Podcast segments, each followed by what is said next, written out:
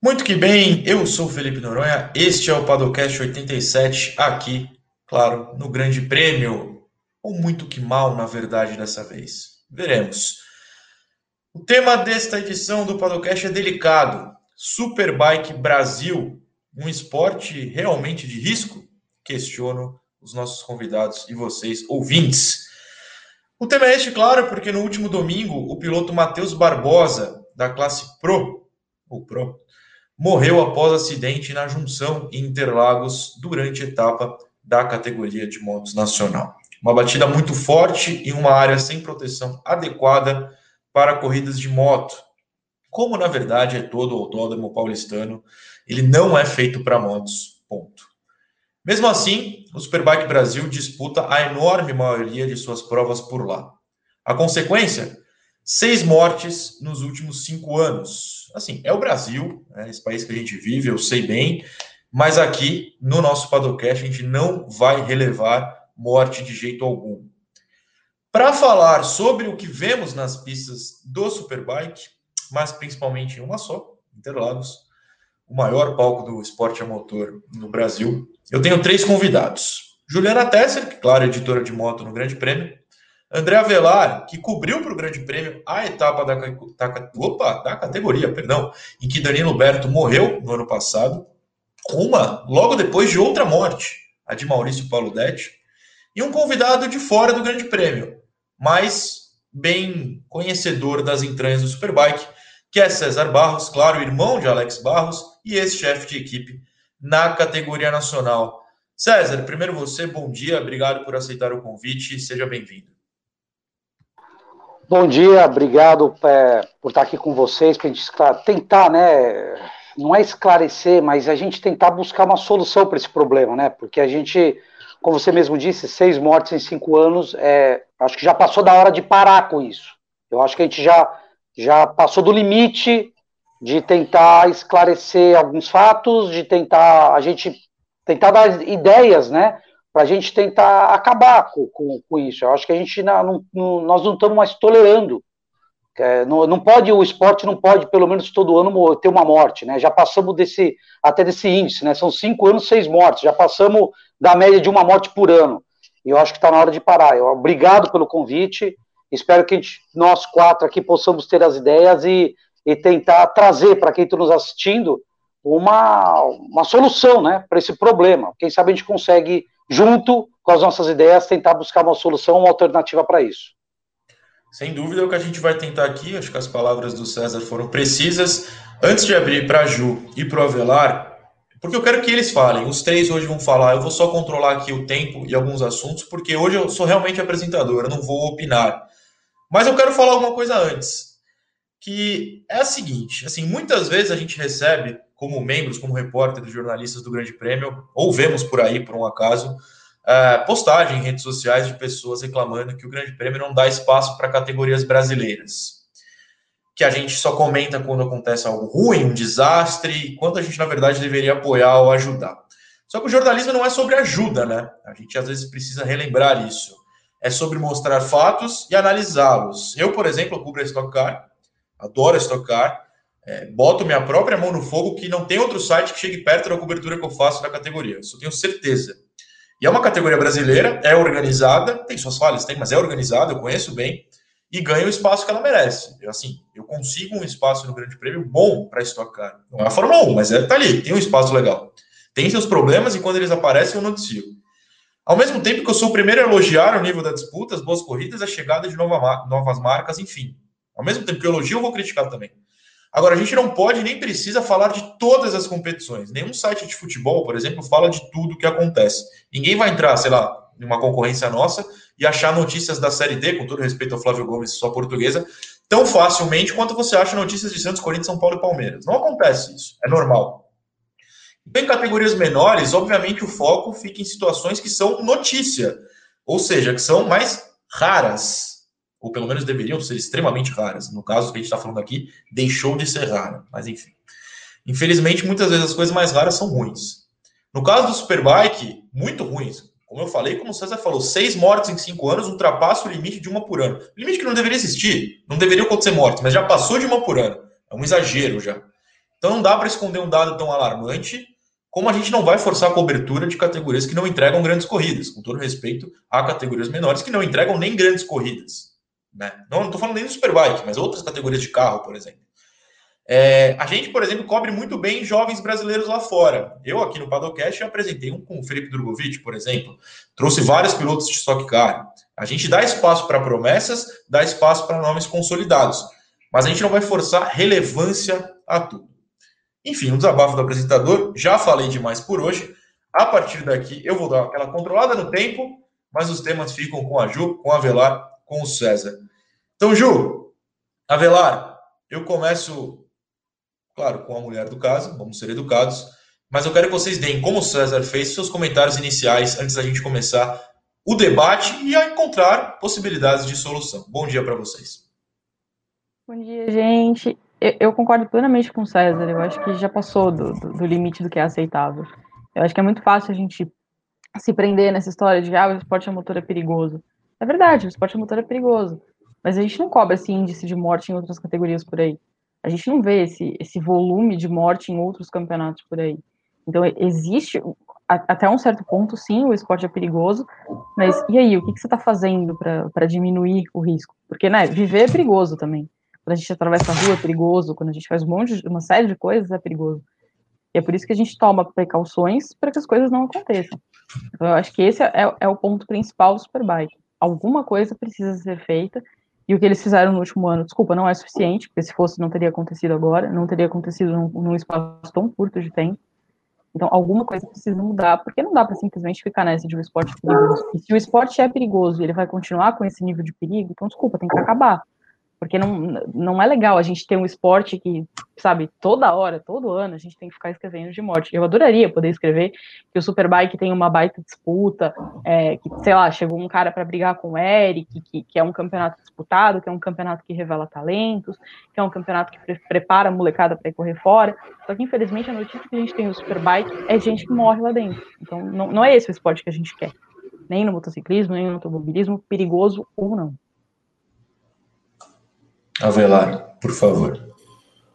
Olá, time do Grande Prêmio, olá a todos que nos escutam. É, Noronha, parabéns pelo trabalho do Grande Prêmio. É, assim, acho que é de suma importância um veículo ter esse outro lado da coisa, porque senão fica uma mera assessoria de imprensa, um mero divulgador de releases e quando a gente não pode nunca relativizar mortos. O que acontece no Superbike atualmente é, me lembra um pouco o que acontece com as mortes por coronavírus no Brasil. Todos os dias nos jornais a gente vê mais um número, mais um número, mais um número quando não são números, são vidas, vidas que sempre importam, importam bastante. É, compartilho aqui é, meus pêsames aos familiares, é, nesse, infelizmente nesse último caso com, com o Matheus Interlagos. É, tem uma coisa que a gente pode debater bastante ao longo do programa, que é comparar ou entender que Interlagos é Fórmula 1. É, se, e se Interlagos quer, pode, precisa ser um motódromo, não somente um autódromo, muito e muito e muito precisa ser feito por lá muita coisa precisa ser consertada. E falando especificamente dessas tanta, dessa última morte, dessas tantas mortes, investigações precisam ter o seu curso, apurar os fatos, o que realmente aconteceu e eventualmente responsabilizar os culpados.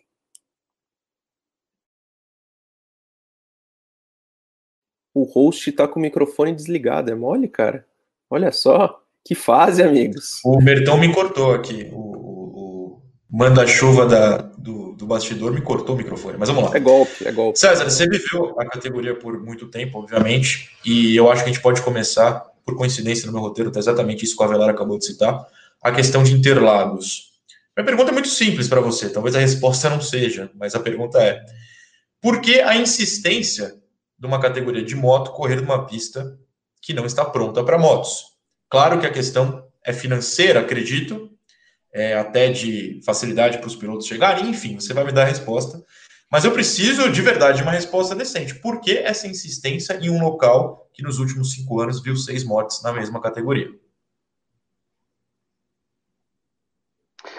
Vamos lá, Felipe. É, é, o que eu acho é o seguinte: São Paulo é, é, a melhor praça que existe do Brasil. Isso, sem dúvida alguma, toda a economia está em São Paulo do Brasil inteiro. Então, as grandes empresas, os patrocinadores, a maioria dos pilotos estão, estão em São Paulo. Como você mesmo disse, o custo para os pilotos, São Paulo é a pista mais barata para poder andar. Hoje, o que é caro para você correr de moto são os pneus, que é caro, um valor caro que você acaba gastando, e o deslocamento, né? E a logística, você tem que sair de São Paulo. A maioria está concentrada aqui em São Paulo.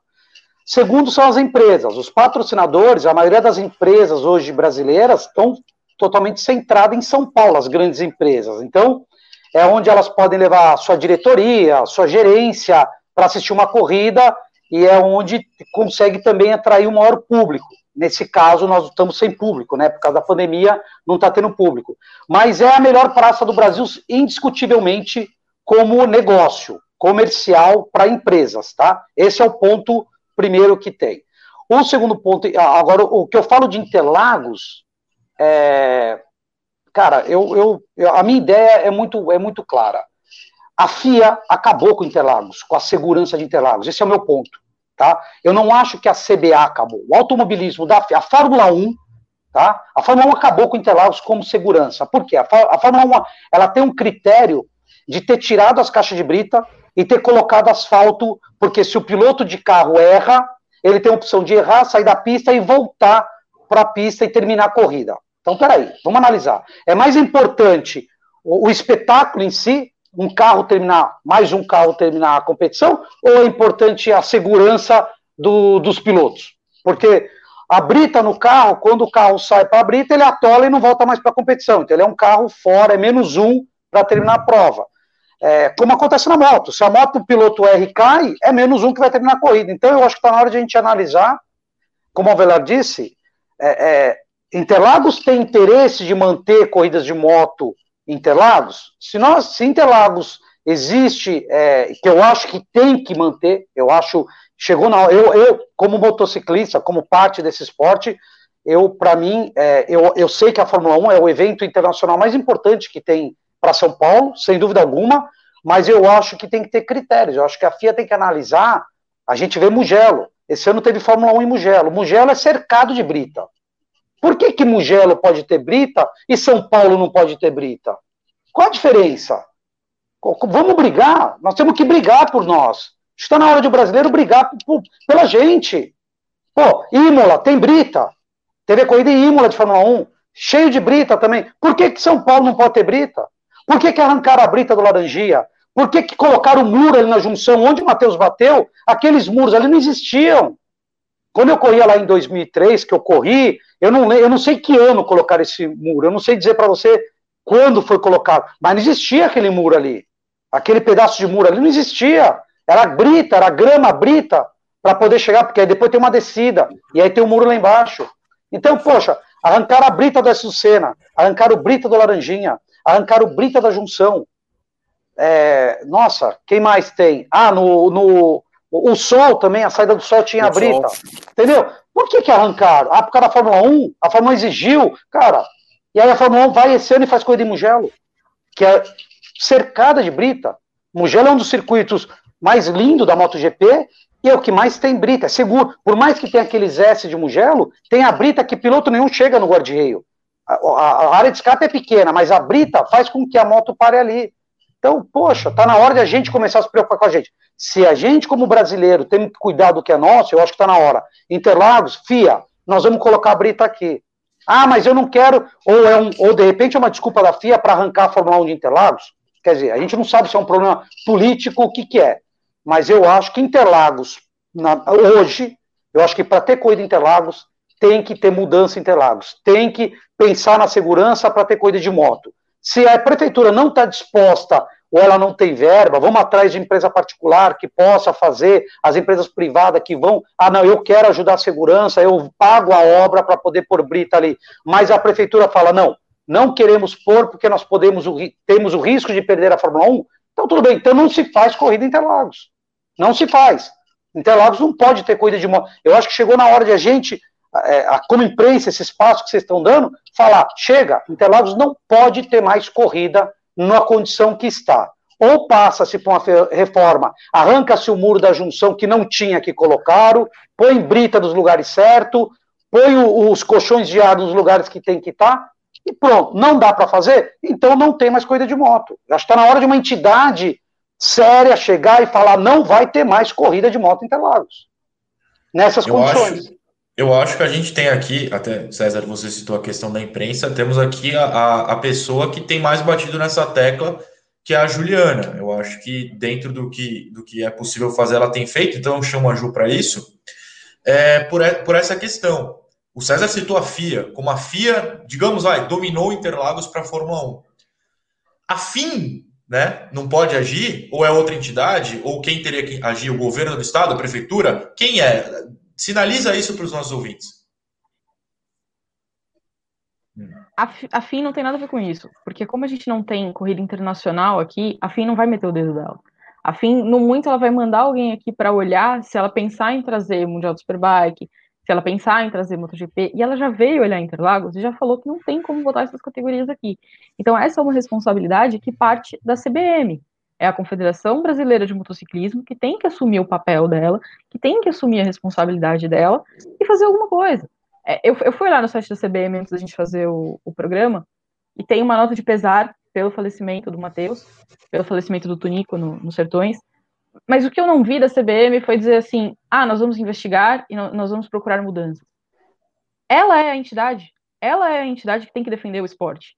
É, muita gente cobra a gente, ah, não, mas a imprensa tem, tem que defender o esporte. Esse não é meu papel. Quem tem que defender o esporte é a CBM o presidente da CBM, o Firmo Henrique, ele, Firmo Henrique, ele sempre foi muito gentil comigo, sempre foi muito solícito, mas é, é, parte da responsabilidade dele, não é, uma, não é parte da minha responsabilidade, não é parte da nossa responsabilidade. A CBM tem que assumir o papel dela, e é assim, toda hora que a gente fala, ah, vamos reformar um autódromo, legal, quem que o autódromo chama? A CBA. Tá errado, tem que chamar as duas. Porque, assim, que nem é, Goiânia, né, que re reformou por último. Goiânia fez uma reforma dizendo assim: vamos reformar para receber a MotoGP. Não, não ia, porque não chamou os caras antes. Depois que você bota o dinheiro, depois que você faz a sua reforma, aí vem um cara da FIM aqui e fala assim: olha, precisa disso, daquilo, daquilo. Ué, mas a reforma já está feita, eu já fiz. Sim, mas você fez seguindo um critério que não serve para moto. Uma pista que é segura para moto é segura para carro. O contrário não é verdade. Então, na hora que você vai pensar num projeto, você tem que pensar em quem faz moto. Então tem que chamar as duas entidades. CBA e CBM poderiam trabalhar muito bem juntas para defender o esporte como um todo, porque o esporte, ainda que tenha lá as suas particularidades, é o mesmo. É tudo esporte a motor. Então por que, que elas não podem trabalhar juntas? Por que não podem chegar as duas e falar assim, olha, esse circuito aqui tá ruim nisso, esse circuito tá ruim naquilo, vamos trabalhar para melhorar. Moto precisa de escape aqui, carro não precisa? Tá, ok, mas na moto eles morrem, então pensa nos caras. Mas não, fica tudo, né? Jogado Deus dará, ninguém faz nada, ninguém, ninguém assume a, a responsabilidade de comprar a briga e ir lá falar: olha, vou fazer isso, vou é, assumir mesmo esse papel, sabe, de defender o esporte. Porque, de novo, não é obrigação da imprensa. A obrigação de defender o esporte é da confederação, não é nem do promotor do campeonato. A obrigação de defender o esporte é da confederação. E é ela que tem que assumir esse papel, não eu. Avelar, o César citou outra coisa que eu não joguei para Ju, já pensando que você poderia comentar sobre, porque eu repito, você estava lá. Inclusive, se você quiser lembrar essa passagem, por favor, para o pessoal, você estava lá em outro acidente ano passado que culminou em uma morte. Que é essa questão que o César citou das barreiras de proteção. É, não havia no lugar em que o Matheus, no último domingo, bateu, por exemplo. Ou se havia, enfim, não funcionou. Até me corrijam se for o caso. Eu sei que vocês investigaram essa situação é, passa longe do ideal, né? Essa é a verdade lá. Exatamente, Noronha. É, no ano passado, depois da, da morte de, de abril, com, do Maurício Paludetti, nós, Gabriel Pedreschi e eu, nós fomos a Interlagos com essa missão, com o que a gente chama no jornalismo, com a pauta de averiguar, entender, explicar, apurar como que funcionam as barreiras do Superbike Brasil. A olho nu, assim, eu não sou conhecedor, não sou especialista de barreiras de proteção. A olho nu, aquilo parecia, atenção, parecia um pula-pula, aqueles de parque exatamente que que a criança brinca, enfim. aquilo não parecia seguro. Depois, apurando, investigando, a gente é, pôde entender como funcionava a coisa, é, soube que aquilo era alugado, que tem um preço, que a organização do campeonato fez um trabalho para desenvolver aquilo, buscou homologação, enfim, que esse, esse lado, essa parte de proteção com barreiras de proteção, isso estaria a contento naquele momento. Passada a morte uh, foi do Paludetti, depois foi do Danilo Berto no GP em que, no, na etapa em que a gente estava, o Pedreschi e eu, uh, nós chegamos no Autódromo de Interlagos, ainda no, no aquecimento, ainda no armap, ele, ele bate no Laranjinha, né, e cai, praticamente cai para o outro lado do muro, bate aqui nessa barreira e é catapultado para o outro lado. Uh, então a gente passou a entender, falou, olha, é, seja lá que tipo de barreira for, se é um pula-pula, se é pneu, se é feno, seja lá o que for, isso aqui não está funcionando. E aí fomos ouvir todos os lados para realmente traçar um panorama. Passada essa morte, a organização diz que bolou um super plano é, para evitar que isso não acontecesse mais, ainda que tivesse, e aí uma opinião minha, relativizando um pouco, falando assim, ah, mas no campeonato inglês de Superbike acontecem muito mais mortes do que acontecem aqui no, no Brasil. Ah, mas moto é perigoso realmente, enfim. E por lá, para este ano, que seria ainda antes da pandemia, é, bolaram um plano que como se fosse uma segurança de, de, de avião, que era o, o, comparado na época. Assim, não, aqui é uma, uma, segurança de aeroporto, não vai ter acidente de moto é, por falha na pista. E, como a gente pôde ver, é, aconteceu nesse último fim de semana, infelizmente com mais uma morte dessas que estão só entrando para estatísticas, mas quando na verdade muito, muito precisaria ser feito, ainda precisa ser feito. Um ponto que eu gostaria de comentar que atrapalha, na minha opinião, esse esse lado de mais mais poder do motociclismo é que o Superbike é um ambiente familiar, é um, é um chega a ser quase um, um não, não quero dizer um protecionismo, mas uma amizade muito grande entre quem corre, quem organiza, marcas, empresas, porque de fato a parte as motos é um ambiente gostoso, é um ambiente legal você estar numa tarde de domingo ainda com as restrições do, do isolamento agora, mas está em família, fazendo o que você gosta. E ao contrário do que muita gente pensa, os pilotos não são é, aqueles filhinhos de papai que a gente tem no imaginário, é, ah, que correm de, de, de, motinho, que correm de carrinho. Pô, são caras que estão que fazem daquilo um, um, hobby ou às vezes um, uma, um segundo emprego. Geralmente é Geralmente não, mas tem casos e casos, histórias de gente que é, que é motoboy, que não, não pode acelerar na rua e quer acelerar em Interlagos. Enfim, que não são gente, é, não são pilotos com grandes capacidades. Então, tipo, aquilo é muito por amor. Então, acho que esse ambiente, e aí para concluir, esse ambiente é, familiar gera um pouquinho de, de protecionismo, vai, vamos colocar nessa parte assim, que prejudica que eles mesmos façam uma pressão para aquilo mudar. Ano passado, depois da, da última morte, as marcas, e atenção, as marcas foram quem falou: ó, eu não quero mais minha marca relacionada nisso. Lembro que de cara a Honda e a Yamaha saíram, é, ou, ou, pelo menos suspenderam é, o apoio ao campeonato. Enfim, acho que muito precisa ser investigado, mas também eu, gostaria de ver uma, uma profusão de, de, de, de mensagens deles próprios, assim, a cobrança deles mesmo também. Evidente que chega a ser até um pouco cruel cobrar isso de quem está lidando com a morte a cada fim de semana. Mas eu gostaria de ver um, um debate maior, como a Ju disse, dentro do próprio mundo da moto mesmo. Então, César, eu vou passar essa bola para você. Antes, eu vou citar algo dito por Bruno Corano, que é o promotor da categoria, e aí tem essa relação com o protecionismo citado pelo Avelar, e até aí, palavras minhas, com uma normalização da morte na categoria. Aí você é, opina sobre. Eu vou é, ler as aspas aqui do Corano. Morrem muitas pessoas por mês no trânsito, mas ninguém fala que vai parar de vender moto. Morrem muitas pessoas por semana nos hospitais públicos brasileiros por falha médica e negligência de atendimento, mas ninguém fala que vão fechar os hospitais.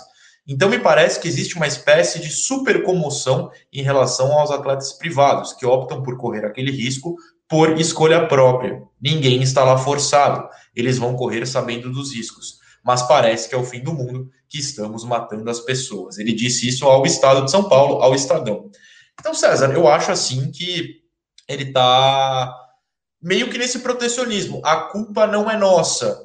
Os pilotos são responsáveis porque eles sabem dos riscos. Você, piloto, comandante de equipe, vive e viveu esse mundo, é, no caso, viveu do Superbike, vive o da moto. Me parece um absurdo. Se eu estiver falando besteira e não for um absurdo, por favor, sinta-se à vontade para me corrigir.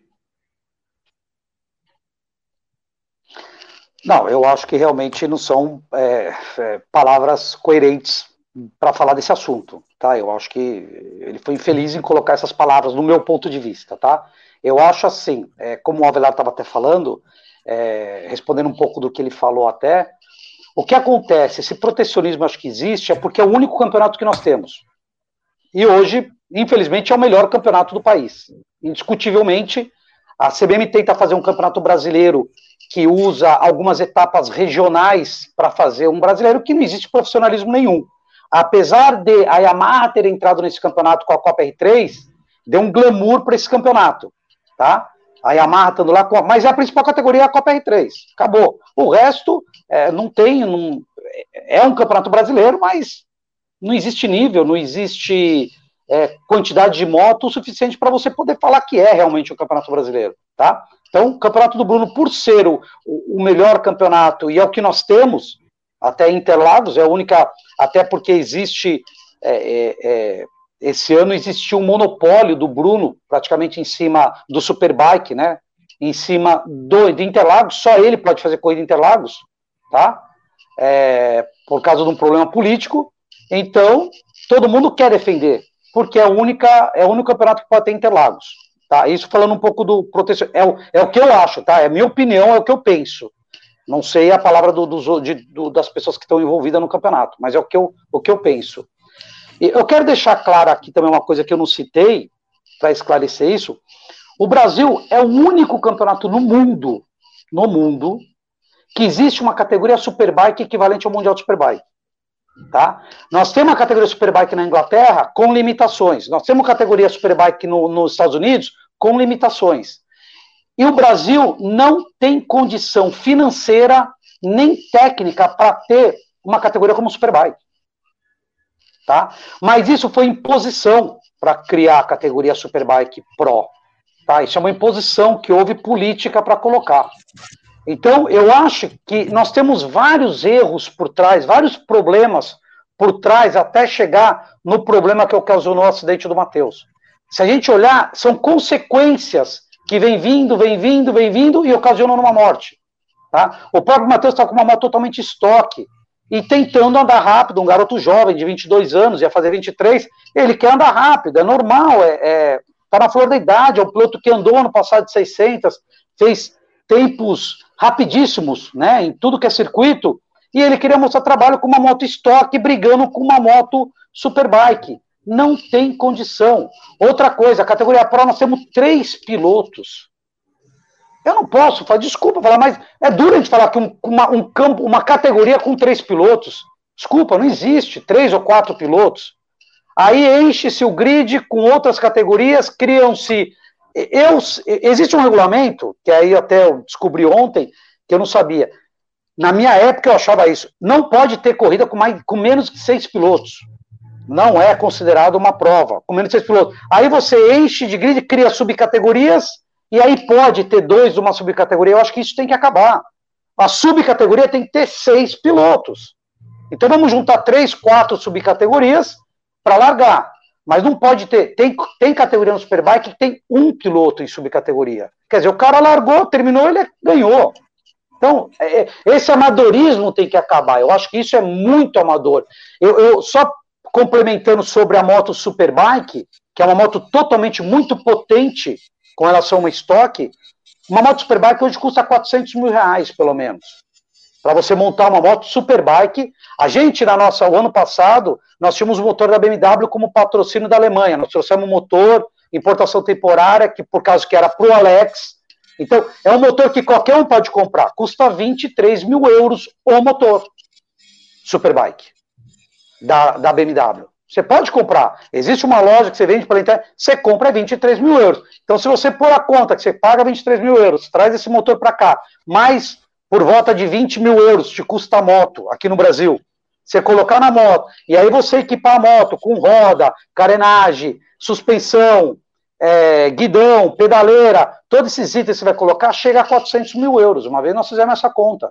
Euros. Quer dizer, é invi... Não, desculpa, reais. reais. 400 mil reais. Não, que não reais. mas é que fosse euros aí eu assustaria de é, verdade. Não, não, 400 mil reais. Mas é totalmente inviável. Prova disso que os três únicos pilotos que andavam rápido, que são profissionais, que tinham condição de domar uma superbike, era o Alex, o Anthony West e o Eric Granado. São os pilotos mundialistas. O resto não tem condição de domar uma superbike, nem condição técnica, nem financeira de poder ter uma, uma, uma superbike. Então, eu acho que está na hora de acabar isso. A gente tem que entender que a política não pode envolver no esporte. Eu acho que, claro, existe a parte comercial, a parte política e a parte esportiva. Tem que andar junto? Tem que andar junto, mas elas têm que uma se comunicar com a outra. Não pode simplesmente pensar na parte comercial ou na parte política. Eu acho que tem que andar junto. Está na hora de. A categoria Superbike no Brasil não tem que existir, tem que ser banida. Eu hoje, para mim, hoje, eu acho que a gente tem que ser. Eu acho que chegou a hora de a gente pôr um basta e falar: categoria mil tem que acabar. Porque nós tivemos, nos últimos 10 anos, se eu não me engano, 11 mortes. Uma de 600. O resto foi tudo de mil. Então, a categoria mil tem que acabar tem que acabar. Até porque é, eu, eu, eu, era contra acabar a categoria mil. Eu acho que eu não corri, eu corri só 500 milhas de mil. Quando eu corri até 2003, eu corri de 600, porque até 2008 a principal categoria no Brasil era 600. E muita gente queria, queria que viesse mil, porque vinha mais gente, vinha. Vinha mais gente o quê? Mas vem mais gente amador. E o amador, o amador, você tem que entender que o amador, para um track day que ele sai lá e dá quatro, cinco voltas e para porque ele está cansado, beleza, tudo bem. Mas uma prova que tem 12 voltas, ele não vai conseguir andar as 12 voltas como ele tem que andar como piloto profissional. Então eu acho que acho que chegou a hora de a gente, como imprensa, tentar e falar assim: acaba a categoria mil, vamos ficar três anos pelo menos, vamos criar uma geração nova de pilotos, tecnicamente, fazer o limite de categoria 600, é essa bandeira que eu estou tentando defender agora. Categoria 600 é o máximo para o Brasil, e acabou, até porque o Superbike, quantas mil tinham andando? Sei lá, vamos falar, 30 motos? 40 motos? Em 100 motos? Então não é a maioria. A maioria não é a, a mil cilindrada, não é a moto mil. Nós temos piloto para andar de 300, de 650, que é a categoria da no, nova da Honda, de 600. Então vamos focar nessas categorias de base que vão levando até o cara chegar numa 600. Só que a gente cai naquele problema que eu falo, comercial e político. Ah, mas a 600 só tem a Triumph e a Kawasaki tem no Brasil. A Yamaha não importa a R6 e a Honda não faz mais a CBR 600. Então nós não temos. Ah, então não podemos deixar porque o patrocinador que patrocina não vai ter a moto para. Chega, gente. Ou a gente olha pelo esporte, ou olha. Então, se quer fazer uma, uma categoria, um, um campeonato em pró do patrocinador, faz uma monomarca e acabou. Como era a Copa CBR nos anos 80, 90 que era só a CBR 450 lá e acabou. Faz uma corrida dessa e pronto. Então eu acho que a gente tem que bater na tela. Eu não defendi essa bandeira de acabar com a mil, não defendia, vou ser bem sincero, tá? Mas eu acho que chegou a hora de defender. Chega, a mil não dá. São muitas mortes andando de mil cilindradas. Antes era o cara que é uma dor que não tinha conhecimento nenhum. Mas eu conhecia o Maurício Paulidetti. Maurício Paulidetti andava de moto há 20 anos. Ele corria de moto há pelo menos uns 8 anos tinha experiência. O Danilo Berto, a mesma coisa. O Danilo Berto tinha uma experiência, apesar de o Danilo Berto passou por vários acidentes, quem entra no YouTube vê o acidente grid na largada que ele teve duas vezes tal, mas era um piloto que tinha uma noção, tinha experiência. O Matheus era uma promessa que passou pela categoria de base, ele correu de 300, correu de 600 e agora chegou na 1000. Então eu acho que chegou na hora de a gente parar a categoria 1000, tá? Ali onde eu falei para vocês, onde o Mateus morreu, que tinha um muro, que ele tentou se salvar por aquele corredor, que realmente é um corredor vazado. Só que lá tem acho que 40 centímetros do muro, sai 40 centímetros de guarda-reio, que foi onde ele bateu, que é do lado esquerdo, beirando o muro. Se ele conseguisse trazer a moto 40 centímetros para dentro, ele tinha vazado tinha passado pelo corredor.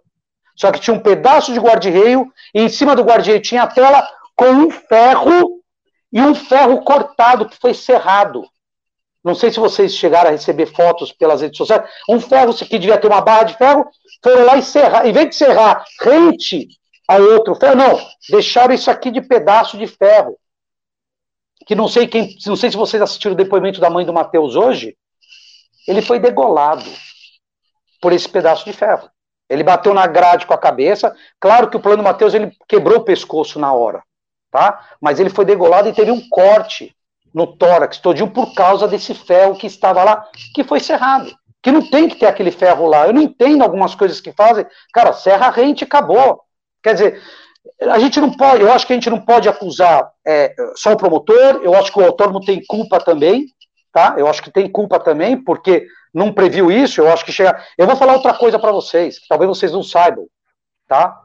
O Avelar teve lá na morte do Berto, e eu fiz questão de ir lá pessoalmente. Eu fui de, de scooter até lá para entender a Dina do que aconteceu, porque eu estava lá no warm-up e eu vi ele passando laranjinha, e aí eu parei de olhar, não vi mais, né? E aí eu vi a ambulância entrando, a bandeira vermelha, eu achei que era um fotógrafo que tinha infartado. Porque eu não via, eu não via moto, não via piloto, nada ali no guarda-reio. Você não viu nada. Porque o Velar falou, a moto foi jogada para dentro. O, o, o, corpo do Danilo Berto ficou em cima dos pneus, que fica na frente do, do, do guarda-reio. E eu não entendia, depois me falaram que era o Berto. E eu fui lá, no final do evento, eu fui lá. Atrás daqueles guarda-reios, do e, eu chamo S de baixo, né, que era o S antigo, né, da pista antiga, aquele era o S. Existem umas estacas de ferro desse tamanho. Assim, estaca de ferro que vem até mais ou menos a cintura estaca de ferro assim, foi serrada e largaram lá. O que, que faz essa estaca? Se um corpo de alguém. Eu penso pelo seguinte: nós temos Lula Palusa. Vamos supor que o cara sobe no guarda-reio para dançar na Lula Palusa, o cara tomou umas, caiu para trás, cai de costas. Ele é, ele é, ele vai fincar numa estaca daquela de ferro, que está coberta por mato. O que, que faz aquelas estacas de ferro ali, gente? Entendeu? Então, Existem muitas coisas por trás que a gente tem que, é, é, é, tem que esclarecer, tem que acabar, tem que, o autônomo tem que ir lá, podar aquela grama, tirar aquelas estacas de ferro, não tem que ter aquelas estacas de ferro. Categoria Superbike tem que acabar, tem que ser banida do Brasil. Nós não temos condições financeiras e nem piloto com condições de andar numa moto de Superbike, com exceção hoje do Granado que está andando. Nós não podemos ter uma categoria Pro, que é a principal categoria, com três pilotos. Não podemos. Entendeu? Hoje a Stock Car, como você segue a Stock Car, poxa, é um grid com quantos pilotos experientes, pilotos que correram carreira internacional que estão andando na Stock Car. Hoje, infelizmente, o motociclismo ele está muito mais para amador do que para profissional. E eu acho que não é só um problema de mídia que não traz patrocínio para o motociclismo, eu acho. Nós temos um problema de mídia, sim, que nós não temos uma divulgação como eu acho que a gente deveria ter, mas também falta o profissionalismo para poder ter as empresas entrando numa categoria, numa, num, num campeonato. Essa é, é, a minha opinião, é o meu ponto de vista. Eu acho que cada um tem a sua opinião, essa é a minha opinião. Desculpa alongar aqui, mas é um desabafo também sobre isso, entendeu? Você foi convidado para isso, César. Zero desculpas, imagina, se alongue à vontade. A gente vai voltar nessa questão da base, é, até porque a Ju me alertou que era algo muito importante a gente falar. E, claro, a gente já traz essa questão do profissional. Antes de voltar nisso, eu tenho uma pergunta para você, mas eu preciso comentar uma coisa.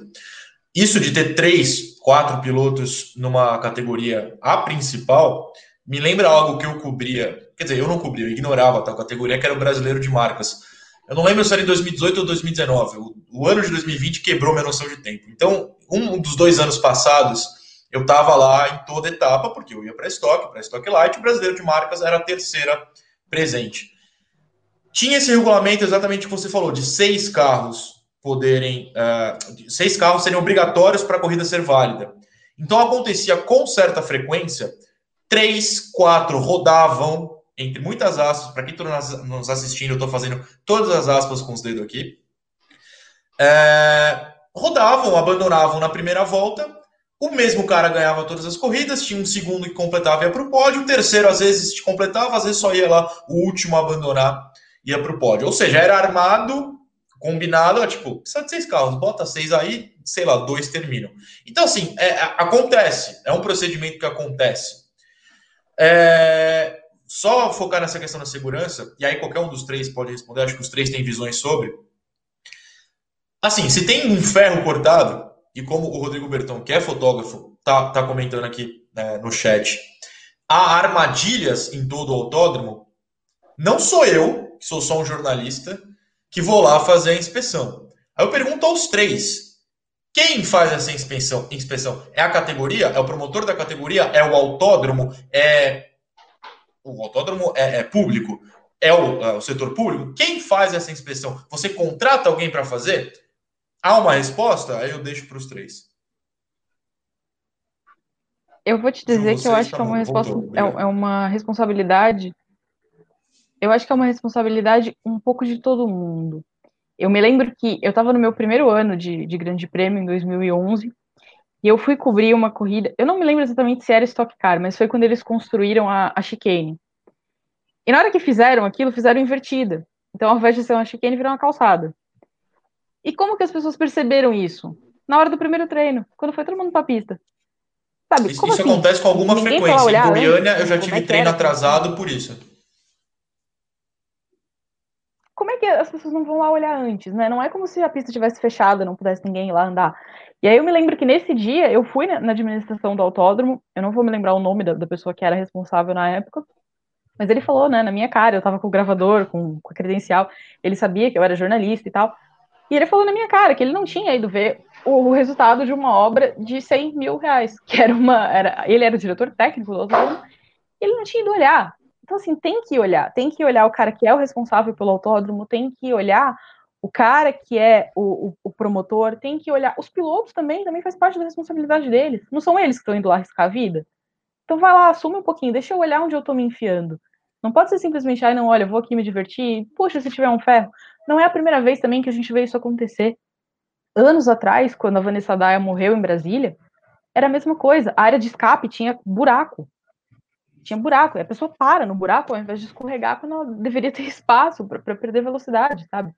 Então, é, é um pouco da responsabilidade de todo mundo, mas eu acho que o autódromo, como um equipamento municipal e tal, a prefeitura tem que ter algum tipo de segurança naquilo que ela está entregando para as pessoas. Ela não pode entregar um negócio que coloca as pessoas num risco maior do que elas já estão. Né? E só complementando o que o César falou sobre a mil, eu concordo com ele, não tem mesmo que ter mil. Até porque, assim, considerando que a gente não tem autódromo com área de escape o suficiente, mil é a moto mais rápida. Quanto maior a velocidade, maior a área de escape você precisa. Se você não tem área de escape, você não pode ter uma moto tão rápida. É simples, é, é meio básico até. Não, não tem como ter um negócio que você não tem como parar. Então eu acho que é isso. Acaba com a mil, e aí você presta atenção pelo menos onde você vai correr, né? Olha o autódromo antes e não olhar o autódromo no primeiro treino. Avelar, você vai lá olhou o autódromo assim, de forma muito cuidadosa. Acho que você deve ter algo a comentar sobre. É. Noronha, sabe o que me incomoda depois de todas as mortes? É falar assim, não, mas é, fulano morreu porque faltou freio. Não, fulano morreu porque teve um ataque cardíaco em cima da moto. Não, esse morreu porque... Cara, é assim... É, e outra coisa, bateu é, onde nunca tinha batido antes. Poxa, bateu onde nunca tinha batido, morreu quem nunca tinha morrido. Não dá para imaginar que aquilo não pode ser um, um, um perigo em potencial. É, claro, assim, é, a gente é jornalista, a gente não é especialista, mas assim, a olho nu é claro perceber coisas desse tipo. É, assim, não se pode ter uma barra de ferro que potencialmente pode degolar alguém. O depoimento da mãe do Matheus, assim, é, é sabe, num primeiro momento eu fiquei triste, a gente sente empatia é, pela senhora, por uma mulher que perde um filho, que desobedece a, a ordem natural das coisas, que nunca ninguém quer enterrar um filho, mas no segundo momento eu fiquei com raiva, cara. No segundo momento me dá, assim, um pouco de, de ódio. Eu vim, vim para cá, assim, tentando não passar toda essa raiva que eu tenho, mas realmente não dá mais, sabe? É, e a gente ficar só contabilizando como se fosse número de coronavírus ali, mais um, mais um, mais um. Gente, isso, isso não. A gente não vai poder viver assim. É, mas uma coisa que eu queria, queria deixar uma pergunta, e aí, por favor, César, não é uma pergunta retórica, tá? Acho que em, oito etapas previstas nesse novo calendário, cinco são Interlagos. Eu, eu, queria saber, não é o que eu acho, se o piloto ele fica um pouco mais é, desafiador, assim, se ele falar, ah, eu já andei aqui bastante, então eu não vou frear na placa do 100, vou frear no 50. Ah, eu já vi que dá para frear do 50 para lá. Eu acho, enfim, eu queria saber de você, César, que é o único de nós aqui que pilotou, pilota, é, se também é, o piloto se sente um pouco mais confi confiante demais por andar em Interlagos. Repito, não é uma pergunta retórica, mas uma impressão que eu gostaria de ter, por favor. É, é assim, eu, eu não acho que o piloto arrisca mais Interlagos. É, é, é, todo mundo vai de andar em Interlagos, que é o que eu te falei. Primeiro pelo custo e segundo porque é a pista que todo mundo conhece, né? Então, é, e, e, a gente, falar a grande verdade, o nosso campeonato é amador, não é profissional. E o amador não gosta de andar em várias pistas, porque ele tem dificuldade em outras, né? O piloto profissional, ele está disposto a andar em qualquer pista, porque ele tem que andar em qualquer pista. A pista é difícil para mim, é difícil para todo mundo, é fácil para mim, é fácil para todo mundo. Então, ele pensa desse jeito. O amador já não, ele quer andar onde ele consegue andar melhor, porque ele acha que ele consegue um resultado melhor.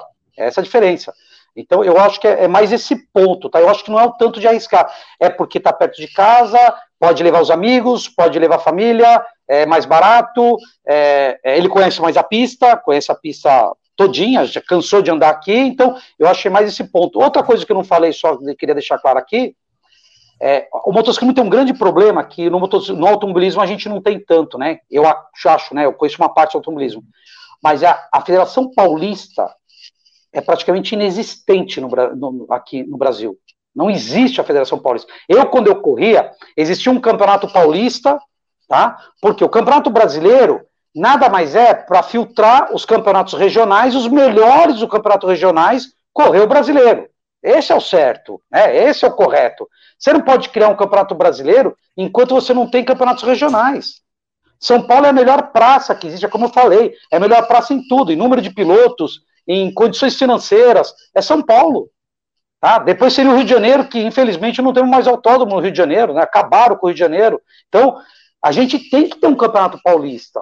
Tem que ter um campeonato paulista para poder correr um brasileiro, para você poder filtrar e tirar os melhores ali do paulista, tirar os melhores do campeonato goiano, tirar os melhores do campeonato paranaense, e aí junta-se e faz um brasileiro. Então, eu acho que o nosso esporte, hoje, é, é, é uma pena, mas vive do superbike.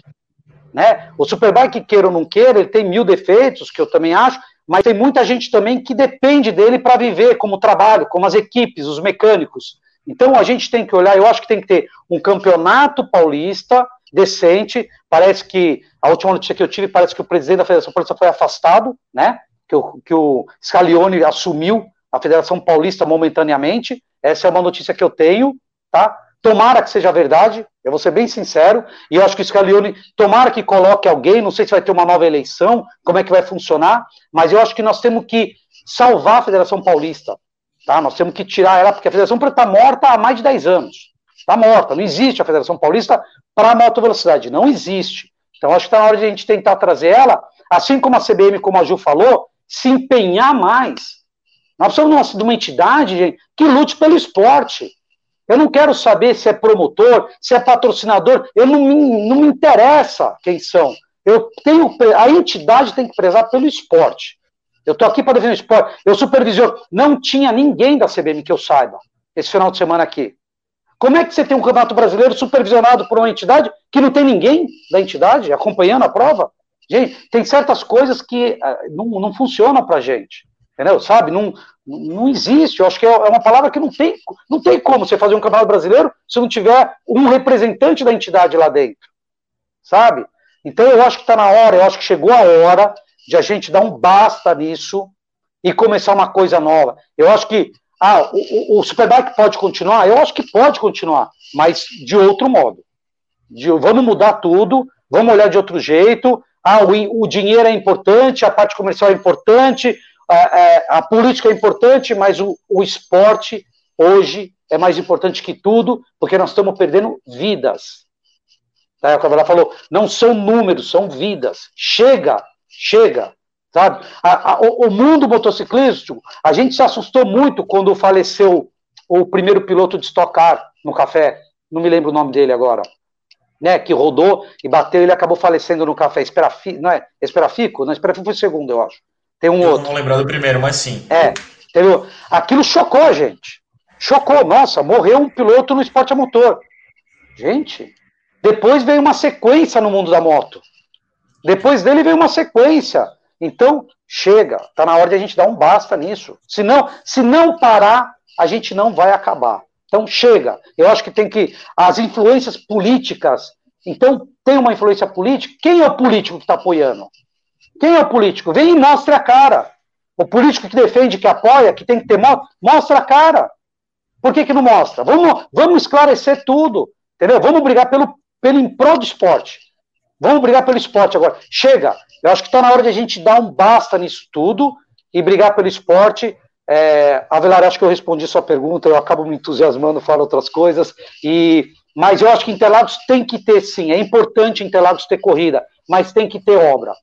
Se a FIA não quer, ter, não quer autorizar as obras, então, pessoal da moto, vamos correr em outros lugares. A Copa R3 está correndo em outros lugares, por um problema político. Ela não consegue andar em Interlagos, por problemas políticos. Porque ela gostaria de fazer uma etapa da Copa R3 Interlagos, mas por problema político ela não consegue fazer. Então, chega, acaba com a politicagem. Eu era contra a privatização de Interlagos. Eu daqui a pouco já estou ficando a favor. Estou ficando a favor, porque é tanta política envolvida no autódromo que só privatizando para acabar com essa política. Entendeu? Então eu acho que é, é chegou, deu um basta.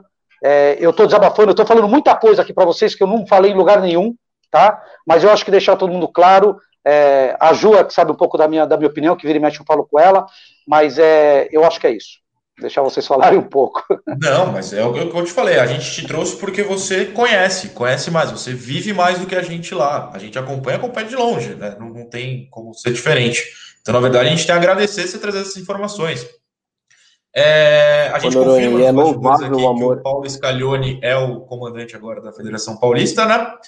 E eu sei que a gente precisa mudar. O Avelar chamou, desculpa, é, rapidinho, é, e é louvável assim o amor que a família Barros tem pela moto, sabe? Você acha que o Alex Barros precisava correr no passado no Superbike? Você acha que ele precisava arrebentar a bacia, a perna, como ele arrebentou em trocentas corridas nessa corrida de Interlagos 2019? Ele tá de muleta, cara. Ele sobe, ele sobe na, na moto de muleta, desce de muleta, dá entrevista, fala, conversa, agrada patrocinador, conversa com todo mundo, cara. Precisa disso. O César o Alex precisam disso na, na carreira deles. Então, assim, é, esses caras que estão aqui não, não são contra o esporte. Em nenhum momento alguém pode, ninguém pode falar isso. Esse pelo contrário, esses caras são a favor do esporte. E não é porque morre motoboy de CG, como disse o Corano, que pode continuar morrendo piloto no autódromo. É, assim, é beiro inadmissível. Eu realmente gostaria de ver é, investigação, é, uma revolta de, de gente que está lá dentro, posicionamento das federações, confederações, para que isso realmente não aconteça mais, cara, porque senão a gente vai depender de iniciativas desses caras aqui, iniciativa da, de, de pessoas como eles para, sei lá, arriscar o nome deles até. Pô, o Alex Barros poderia muito bem sair manchado de associar o nome dele num, num campeonato que mata gente, enfim. Como a Honda falou, olha, se for para matar tanta gente, eu tô fora, cara. Enfim, acho que é só deixar essa. Era só te interromper até, mas era só para deixar essa mensagem que é muito louvável o que esses caras fazem, tá? Não, mas você falou o que eu, o que eu gostaria de, de ter puxado de assunto, que é, por exemplo, vou usar a Ju como exemplo, Ju, desculpa, mas as matérias de moto são assinadas pela Juliana Tesser, tá lá, toda matéria tá o nome dela. É porque ela não gosta de moto, ela quer meter o pau na moto, ou porque ela gosta de moto e quer falar disso e quer ajudar a melhorar? É a mesma coisa do Alex, a mesma coisa do César. O César está desabafando aqui, a gente deu esse espaço porque é para mostrar, gente, tem coisa errada. Dá para a gente fazer a coisa certa no esporte que a gente gosta? Enfim. É, Ju, um assunto que você me pediu e eu até guardei aqui, o César já abriu e eu acho que você pode continuar, e o Avelar e o César comentam em seguida, que é essa questão da base. O César já deu uma ideia. Você faz um campeonato regional, estadual, de minuto para aí sim levar quem? Os melhores para um campeonato brasileiro e não qualquer um no campeonato brasileiro principal. O Superbike acaba não servindo como base, é isso que você me passou. Eu queria que você é, explicasse para os nossos ouvintes. É, é um campeonato que forma talentos ou assim? Ele tem o Granado, todo respeito ao, ao, ao Granado, tá ali, ele tá vencendo, ele paga para isso, é o trabalho dele, ele tá certo.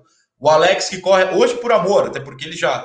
O auge da carreira dele já foi, hoje ele corre porque é um cara consolidado, um cara grande o suficiente para fazer por, pra, por prazer. Mas outros tantos não são. E eu queria que você, tal como o César falou, essa ideia de campeonatos menores para levar para o principal, desse o seu, a sua ideia, a sua visão sobre isso. O Eric não é um talento formado no Superbike Brasil, né? O Eric fez a, a base em, em, categorias na Europa e tudo mais. Muita gente fala que ah, tem, tem que apoiar o esporte. Tá, mas a gente vai apoiar o esporte para chegar aonde? Porque se a gente vai apoiar o esporte para ter piloto no Mundial de MotoGP, para ter piloto no Mundial de Superbike, não é na mil cilindradas que a gente tem que investir. A gente tem que investir nas pequenininhas. E o esporte brasileiro é muito disso, né? De, de, de, de, investimento pontual de montadora. Durante muitos anos a Honda trabalhou sozinha nessa parte, porque ela tinha a, a categoria pequenininha dela para a molecada nova. Agora tem a iniciativa da R3, da, da Yamaha, mas não é uma, um campeonato que forme pilotos em, em nível competitivo, quantidade, para permitir esse caminho para fora, né? Eu acho que o, o trabalho mais louvável que a gente tem hoje é o do Alan Douglas, que tem a parceria né, com, com a Yamaha, trabalha junto com a Yamaha. É o Alan que está levando Tom e Meikon Kawakami para fora, que são os meninos que estão lá no, no, Mundial do Super Sport 300.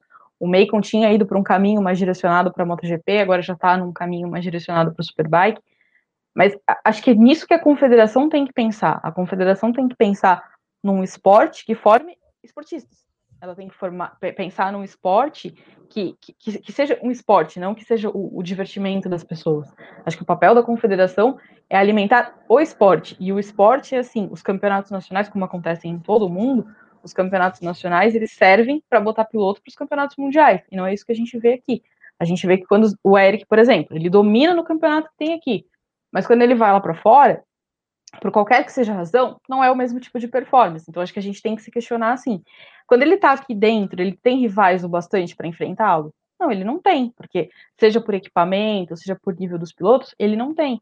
E aí, assim, a gente tem que olhar para essa parte do esporte. A gente vai defender um esporte que está lá para desenvolver, para melhorar, para ajudar pilotos né, a, a ter um caminho na carreira, ou a gente vai olhar para um esporte que está lá para arriscar a vida das pessoas que tem grana para pagar para correr. Sabe que esse esporte para mim não faz sentido. Acho que a gente tem que pensar num esporte de desenvolver pilotos, de desenvolver talentos, de gente que vai ser competitivo para poder ir para fora e para poder viver disso. Porque eu acho que esse é o ponto principal.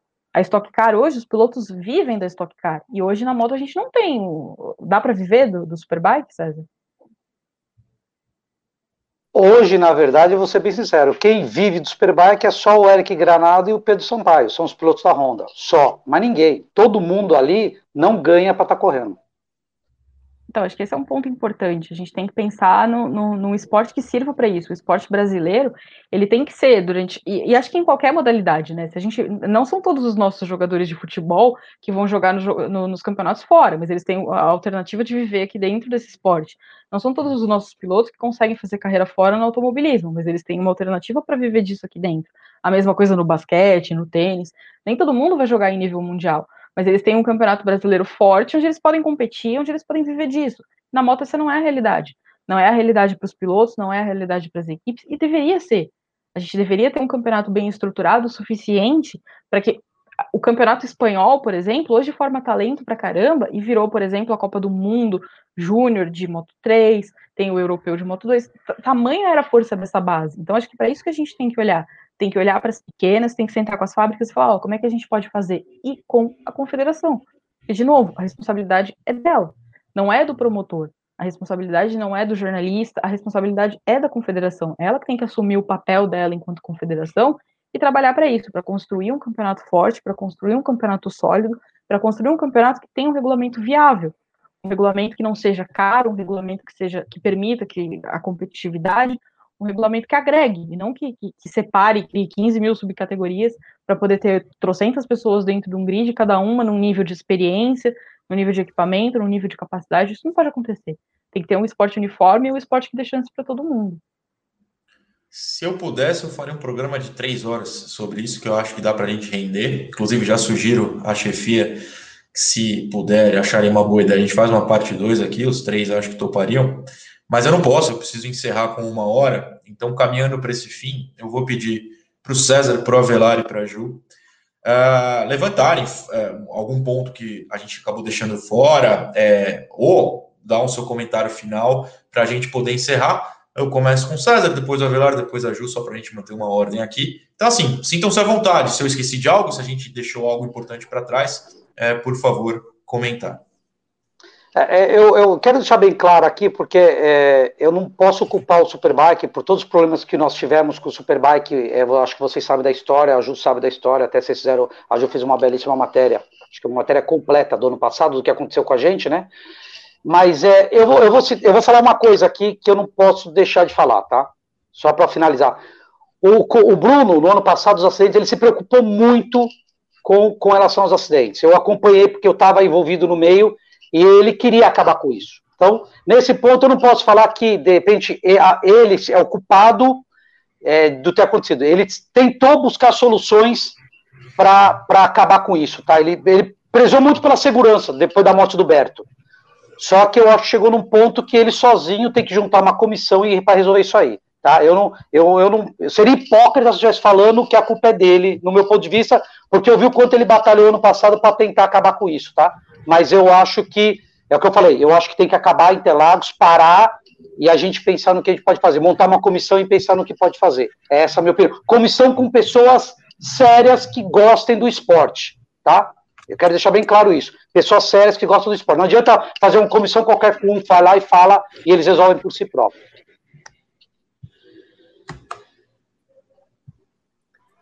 Noronha, é, muito se fala de ah, Interlagos não é para moto, é, moto não cabe em Interlagos, ok, concordo. Mas esses dias, um Mini Cooper invadiu a Mercedes Challenge. Assim, Aconteceu. Há algo errado e, e muito errado em Interlagos. Então, é evidente que reformas estruturais precisam ser feitas, mas acho que um carinho um pouco maior e é nisso que o César falou, poxa, alguém olhar aquele negócio e falar, gente, essa barra de ferro aqui não vai dar. Será que um desavisado não vai poder entrar por esse portão com um carro de passeio e invadir uma corrida? Olha, Avelar, posso te dar uma sugestão? Você dirige? Vamos fazer essa pauta. Pega o seu carro e vê até onde você consegue vamos, chegar. Vamos. Porque, olha, aquela do Cooper me assustou. Mas enfim, desculpa, é que eu precisava soltar essa. Não, cara, não é assustador.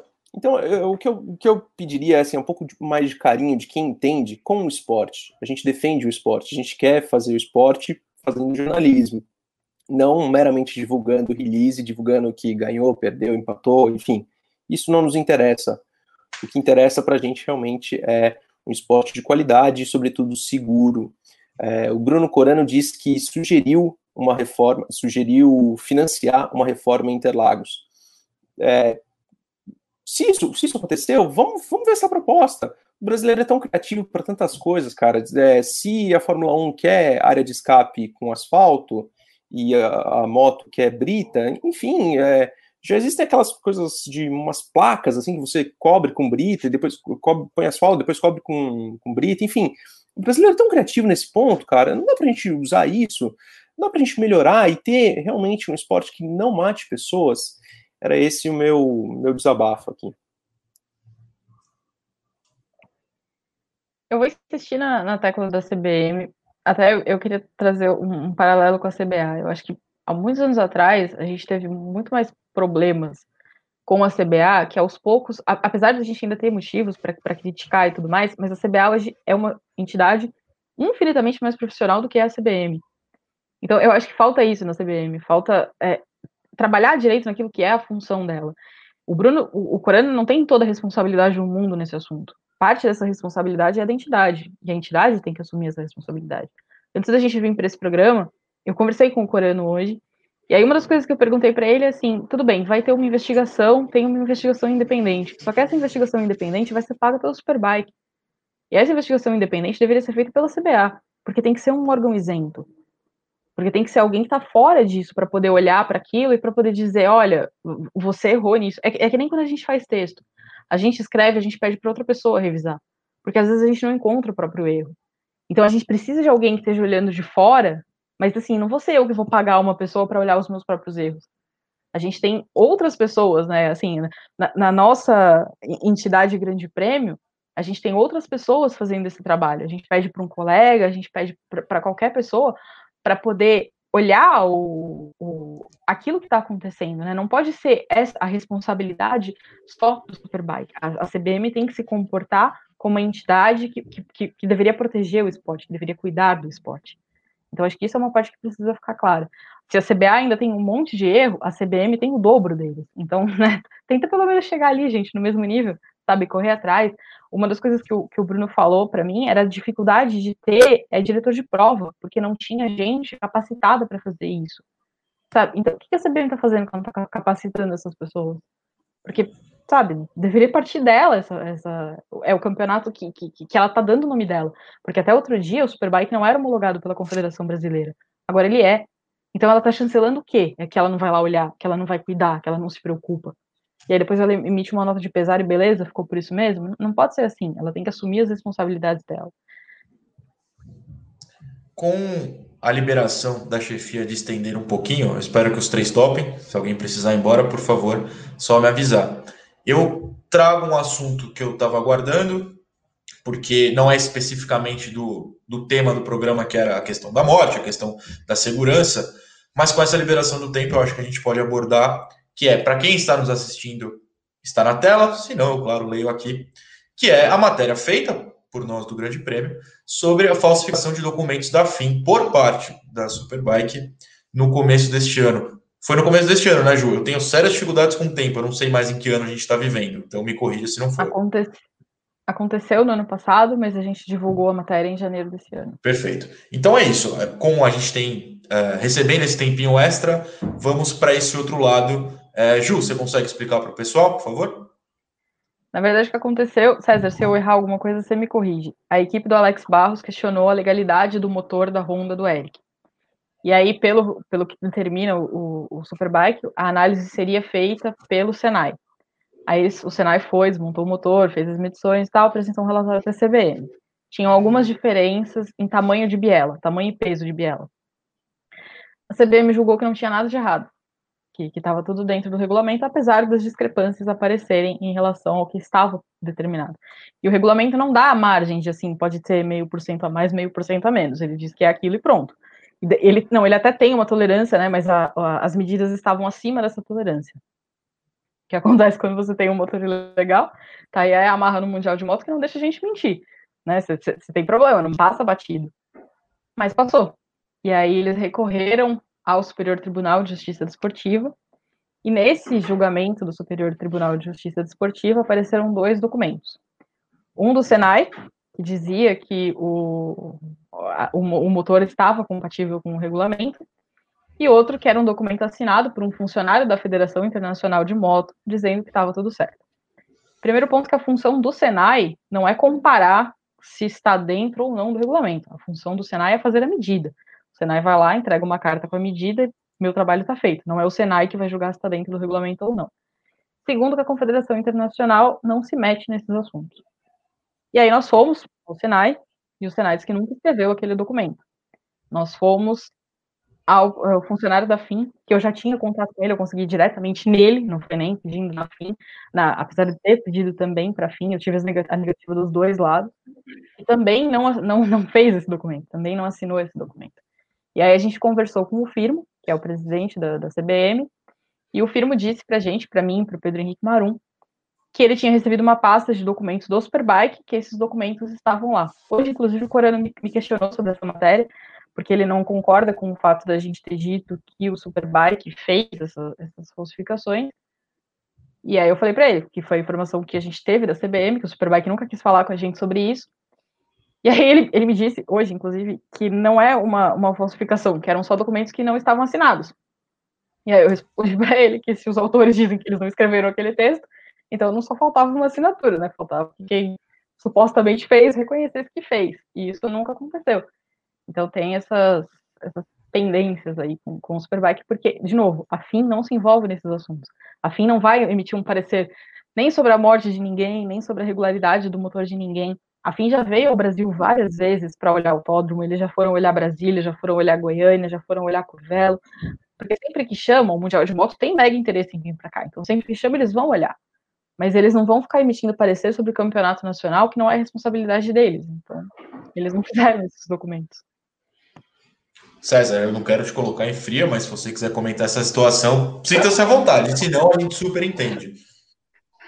Não, a Ju contou tudo. Eu, a matéria que vocês fizeram foi muito esclarecedora. Essa matéria correu o mundo inteiro, tá? Porque, é, como a Ju falou, a, a, o, o, representante da FIM, que supostamente né, teria feito esse documento que não fez, ele é um americano que mora na Suíça. Então você imagina o quanto ele ficou pasmo de um documento falso do nome dele ter ido parar na justiça, né? Como se ele tivesse feito. Aquilo para ele, aquilo nem passa na cabeça dele que alguém possa fazer uma coisa dessa, em nenhum lugar do mundo.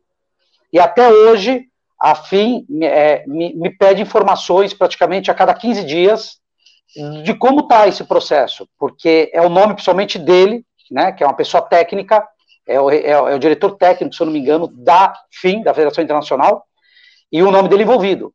E ele está muito pasmo com toda a situação, porque ele, nenhum lugar do mundo existe, aconteceu já alguma coisa parecida com isso.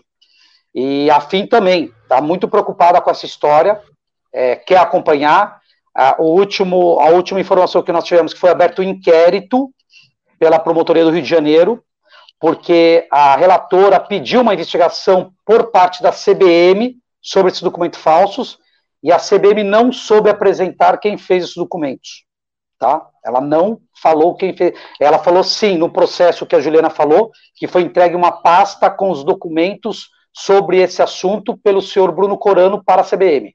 É isso só que ela falou no documento. Só que a relatora, ela pediu, já que, que ela quer uma investigação total, pedindo até cópias de e-mails, cópias de conversas de WhatsApp para saber quem foi que fez esse documento.